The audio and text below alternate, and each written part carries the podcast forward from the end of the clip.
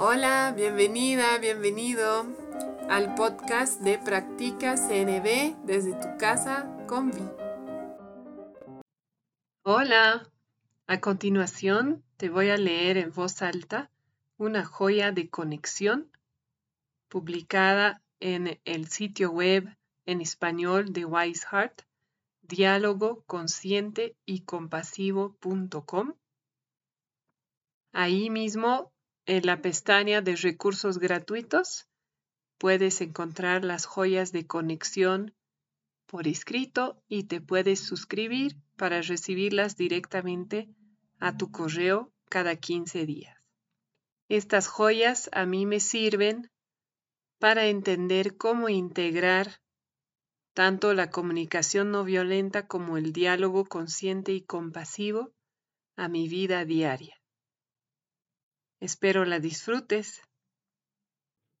Hoy te voy a leer la joya llamada Trabajando sobre violaciones sutiles a los límites, publicada en diálogo consciente y compasivo.com el primero de septiembre 2021, escrito por Lachelle Lochardet.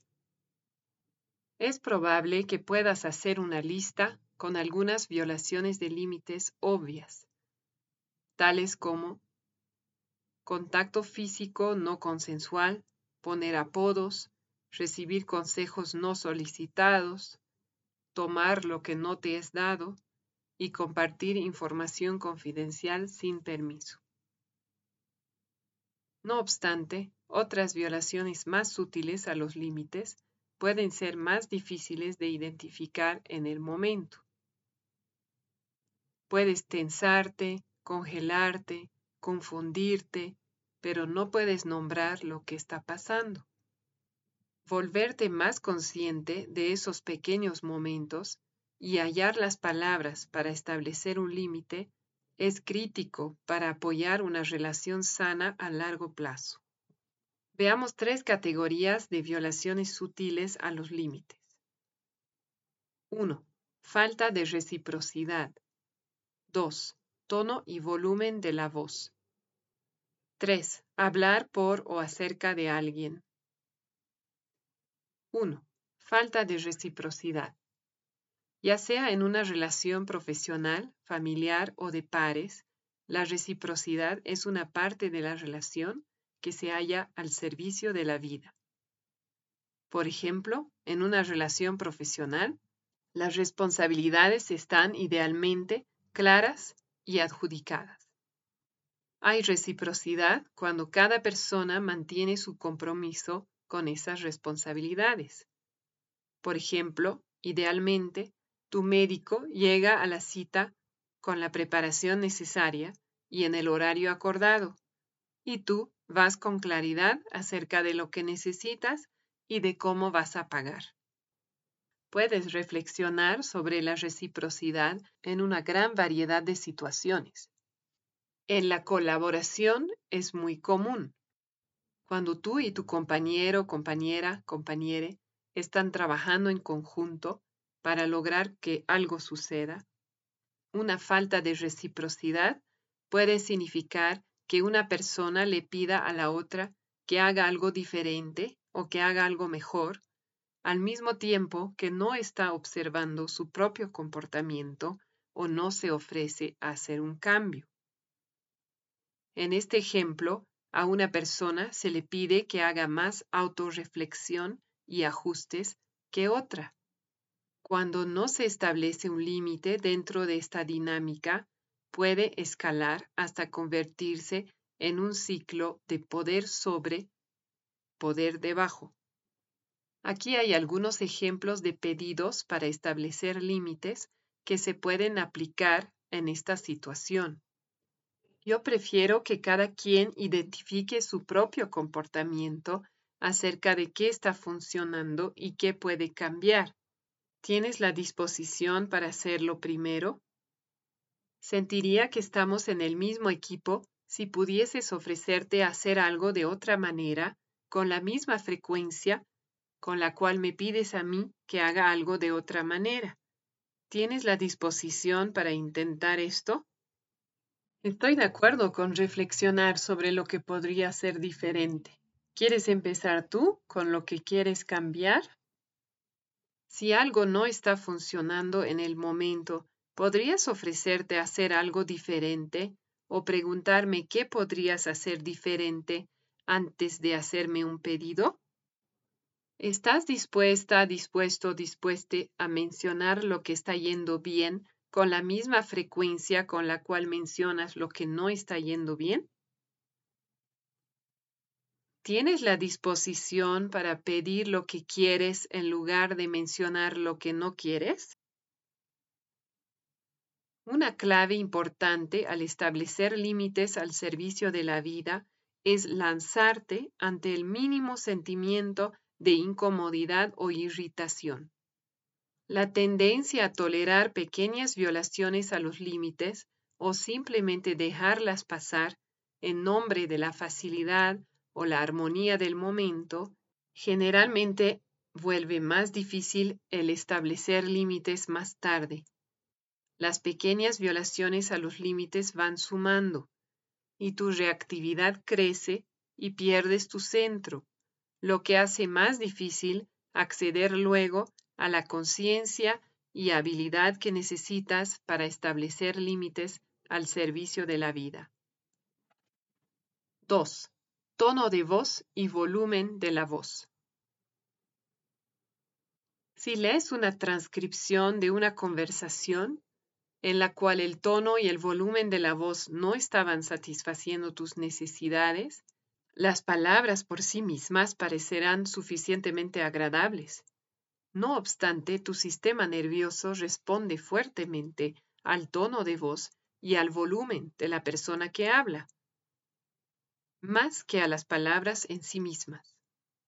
Cuando alguien siente estrés, miedo o se envuelve en juicios, los músculos de su garganta se encogen y con frecuencia el volumen de la voz sube.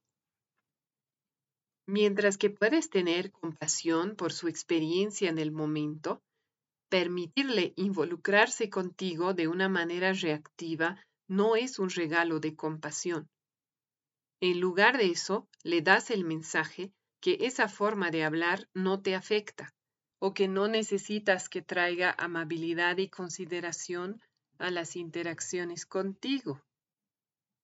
Aquí hay algunas estrategias posibles para establecer límites para esta situación. Quiero oírte, pero es difícil con el tono de voz que oigo ahora mismo. Voy a tomar una pausa para ir al baño y volver. El tono y volumen de tu voz son dolorosos para mí al oírlos. Quiero conectar contigo y oírte. ¿Estás dispuesta, dispuesto, dispueste a suavizar tu tono y bajar el volumen de tu voz? Out, ese tono de voz no ayuda. Voy a dar una caminata. Lo intentaremos de vuelta cuando vuelva. Cuando puedo escuchar tu voz desde el piso de arriba, mi sistema nervioso se enciende y siento estrés. Es esencial para mi funcionamiento diario que nuestro hogar sea un santuario. ¿Tienes la disposición para buscar la manera de mantener el volumen de tu voz más bajo cuando sientas enojo o frustración? Te oigo decir que esto te perturba y quiero entender qué es lo que necesitas. Tu tono de voz es doloroso para mí y me distrae.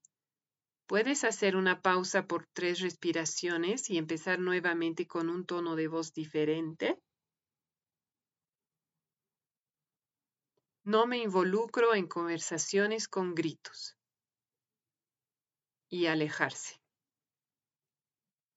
Hablar acerca del tono de voz cuando no está sucediendo. Revelar tus sentimientos y necesidades y establecer una señal simple que puedes dar cuando percibas un tono que te distrae de la conexión. Esta es una estrategia útil cuando hablar desde la irritación es habitual para la otra persona. Y finalmente, Quiero tener conversaciones respetuosas y esto no está funcionando. Volvamos a intentarlo mañana luego de la cena. Y alejarse. Una vez más, cuanto más esperes para establecer un límite, más difícil se volverá. Sin límites claros, una persona frecuentemente envuelta en reactividad seguirá con ese comportamiento. Por supuesto, no estás en control de la reactividad de la otra persona. No hay algo, entre comillas, correcto que puedas hacer para cambiar su comportamiento o controlar su reactividad, y ese no es el objetivo de este trabajo. Cuando estableces un límite al servicio de la vida, tienes la oportunidad de observar la respuesta de la otra persona y si tienen la disposición y capacidad para respetar tus límites o no. Puedes regocijarte al ver a alguien elevarse en el momento e involucrarse en formas que estén al servicio de la vida para ustedes dos. También puedes sentir tristeza al darte cuenta que alguien no respeta tus límites y por lo tanto elegir terminar esa interacción o relación. 3. Hablar por o acerca de alguien. Hablar por o acerca de alguien que está presente puede hacerse con la intención de contribuir, pero más frecuentemente involucra compartir detalles personales sin permiso, tergiversarlos y excluirles de su propia interacción. Compartir aún la experiencia más sencilla de alguien sin preguntarles es una violación de límites. Por ejemplo, si estás entrando en un nuevo grupo con una amistad, puedes ofrecer una pequeña presentación, pero compartir más acerca suyo sin un acuerdo previo le quita a esa persona la oportunidad de relacionarse y comunicar aquello que sea más relevante y auténtico para sí. Aquí hay algunas posibles estrategias para establecer límites para esta situación. Oh, gracias por la presentación. Sigo yo desde aquí. Con humor. Ella está hablando de mí, pero estoy justo aquí. Sonriendo y haciendo contacto visual. Déjame terminar. Creo que sé qué ibas a decir. Espera, esto es acerca de mí. Yo compartiré cosas acerca de mí. ¿Hay algo que quieras decir acerca de tu experiencia de ese evento? Estás hablando por mí. Me gustaría hablar por mí mismo. ¿Puedes preguntarme antes de compartir una historia que describa mi experiencia y comportamiento? Quiero inclusión. ¿Podrías dejarme responder eso? Con entusiasmo. Oh, esa es una buena historia mía, me gustaría contarla. También puedes hablar acerca de esa violación de límites cuando no está sucediendo. Dejarle saber a la otra persona cuáles necesidades tuyas fueron insatisfechas cuando habló por ti. Si dice que está dispuesta a cambiar su comportamiento, sé consciente que predisposición no equivale a habilidad. Hablar por otras personas puede ser un hábito para esa persona. Por lo tanto, es útil ponerse de acuerdo sobre una seña o recordatorio que sea fácil de recibir para la otra persona la próxima vez que hable por ti. Hablar por alguien más frecuentemente es un indicador de una dinámica relacional enredada. Esto significa que hay una falta de claridad acerca de cómo relacionarse con diferenciación sana. Trabajar con un o una profesional o buscar consejo de otras personas que parecen acceder a la diferenciación sana puede ayudar con esta clase de comportamientos. Práctica. Toma algunos momentos ahora para dejar fluir las ideas sobre otras áreas de violaciones sutiles de límites en tu vida. Identifica cómo has manejado esas situaciones con límites al servicio de la vida o cómo te gustaría hacerlo en el futuro. Observa tu propio comportamiento para evaluar si tú estás incurriendo en violaciones sutiles de límites de otras personas en tu vida. Si identificas algo, proponte conversarlo con ellas o encontrar recordatorios para ayudarte a cambiar tus hábitos. Gracias por escuchar la joya de conexión de diálogo consciente y compasivo.com. Espero te haya servido. Que tengas un lindo día. Estuviste escuchando el podcast Practica CNB desde tu casa con Vi de Concepto Jirafa. Si tienes preguntas, sugerencias, te invito a escribirme a conceptojirafa.gmail.com y también a visitar la página de Facebook Concepto Jirafa. Nos escuchamos pronto.